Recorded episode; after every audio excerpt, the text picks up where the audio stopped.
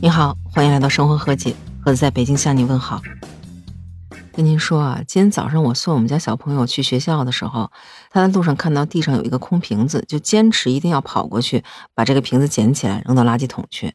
而且说实话，他这么做有好几次了，我就感觉现在的孩子们是不是环保意识都特别强啊？这不是我回来之后就看到这么一条新闻，最近在安徽淮南有这么一个十四岁的小女孩。自发的捡人家扔在地上的瓶子啊、易拉罐啊或者纸盒，原因呢是因为有一次他和他的家人一块出去玩，就发现这地上有好多别人随手乱扔的瓶子、罐子的，感觉特别破坏环境，所以就随手把这易拉罐、瓶子还有包装袋都捡起带回来了。之后呢就一发不可收拾，他还跟家里人说呢，说这捡破烂又美化环境还能卖钱，多好一件事儿啊！所以到目前为止他已经坚持有两个月了。但是这个新闻最吸引我的一点。并不是这个孩子特别爱护环境，而是他做出的下面这个特别暖心的行为。这个女孩收集回来的瓶子还有纸盒啊，有一部分会卖到回收站去，但是大部分她会攒起来，然后包装好给邻居一个年纪挺大的奶奶。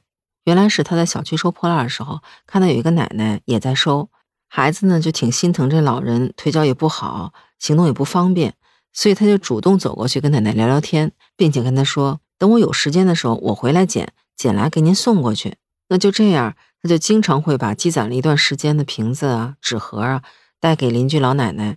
最开始他父母也有顾虑，觉得一个小女孩到处捡垃圾挺不文雅的。但是后来想想，其实这种想法也就是大人太要面子了。这种爱护环境又知道感恩善良的行为，还是挺值得提倡的。所以后来也就支持他了。那在这条新闻底下也有很多网友留言，有的说人美心善的好女孩点赞。还有的说，我看到了这个世界的光。总之是清一色的好评吧。看完这个新闻，我的第一感觉就是，这个女孩真的特别能体谅人。虽然说她可以拿这些她辛辛苦苦积攒下来的废品去卖钱，但是她看到这个年迈的奶奶腿脚不方便，就能非常主动的把自己辛苦收集来的这些废品送给奶奶。那在这个新闻的视频里也能看到，当这个老奶奶收到小姑娘整理的干干净净。包的整整齐齐的这些瓶瓶罐罐的时候，表现的特别开心。那小姑娘当时送这个东西的时候呢，其实也很开心，让我想起一句话，就是“送人玫瑰，手有余香”。当你帮助了别人，那你的内心也会得到相应的快乐。这不是在湖南长沙有个女孩子，因为在二零一八年的北京地铁上看到一个年迈的老人拿着老人机到处问路，然后她当时是出于好心，把自己身上的钱给了老人。老人临走的时候留了他的联系方式。那在之后的五年里头，每到逢年过节或者丰收的时候，这位山东的老人都会给这个女孩子寄各种的土特产，比如说什么石榴啊、花生啊之类的。而这个女孩呢，也经常给老人打电话问候一下。您看，就因为这地铁上不经意的帮忙，两家人处的跟一家人一样。那无论是我开头提到这个十四岁的小女孩，把自己辛辛苦苦收集来的废品给到邻居老奶奶，还是后面这个故事里在地铁里热心帮助老人的女孩，他们的共同点都是能够体谅他人、换位思考。我曾经看到过这么一句话：懂得体谅别人是最高级的人格修养。我个人其实还挺同意这个观点的。虽然在现在这个卷的不能再卷的社会里面，有很多家长出于对孩子的保护，都会教他们要为自己考虑。谦让或者是热心帮助别人，好像都已经变成了一个非常危险的行为。我记得就曾经在网上看到过这么一个故事，说一个小姑娘在等着买冰棍儿，那在她的身后呢站着一个比她大几岁的小男孩。等小姑娘排到的时候，柜台里的销售员就说只剩下最后一根了，并且示意后面的小男孩不要再排队了。当时这个小女孩看到那个小男孩非常失望的表情，就心一软，把这根冰棍让给了小男孩。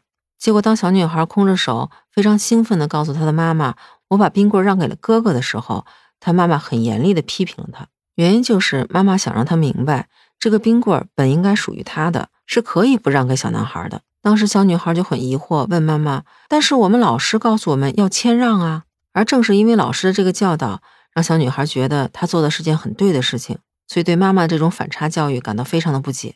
而且我记得这个故事出来之后，就引起了很多网友的争议。有的觉得这个妈妈的教育挺对的，因为现实社会就是这样的，你谦让呢，你就得不到。尤其是对于女性而言，这个社会的舆论就永远让女性在退让。当然，也有些网友觉得这种教育有点过激了，毕竟是以后要经历的事情，她还这么小，为什么要把这残酷的现实这么快就呈现在她面前呢？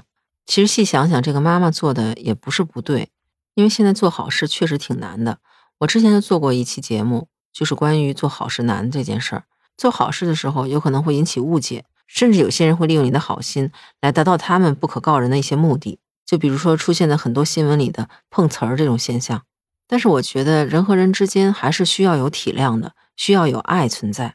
也许我们家长需要教给孩子的就是怎样去分辨哪些是真的需要帮助的人，哪些不是。而不是因噎废食，因为怕他们受到伤害，所以教他们变得冷漠。因为当人学会了换位思考，从别人的角度去看世界的时候，人会多一些宽容，多一些理解。那说到这儿，不知道您是什么看法？您觉得体谅他人、换位思考在生活中重要吗？还是觉得人还是要多为自己考虑，利己主义才是不被伤害的最大秘诀？欢迎您在评论区告诉我。那如果您喜欢我的节目，也欢迎订阅、评价我的专辑。那今儿咱就聊这么多，下期见，拜拜。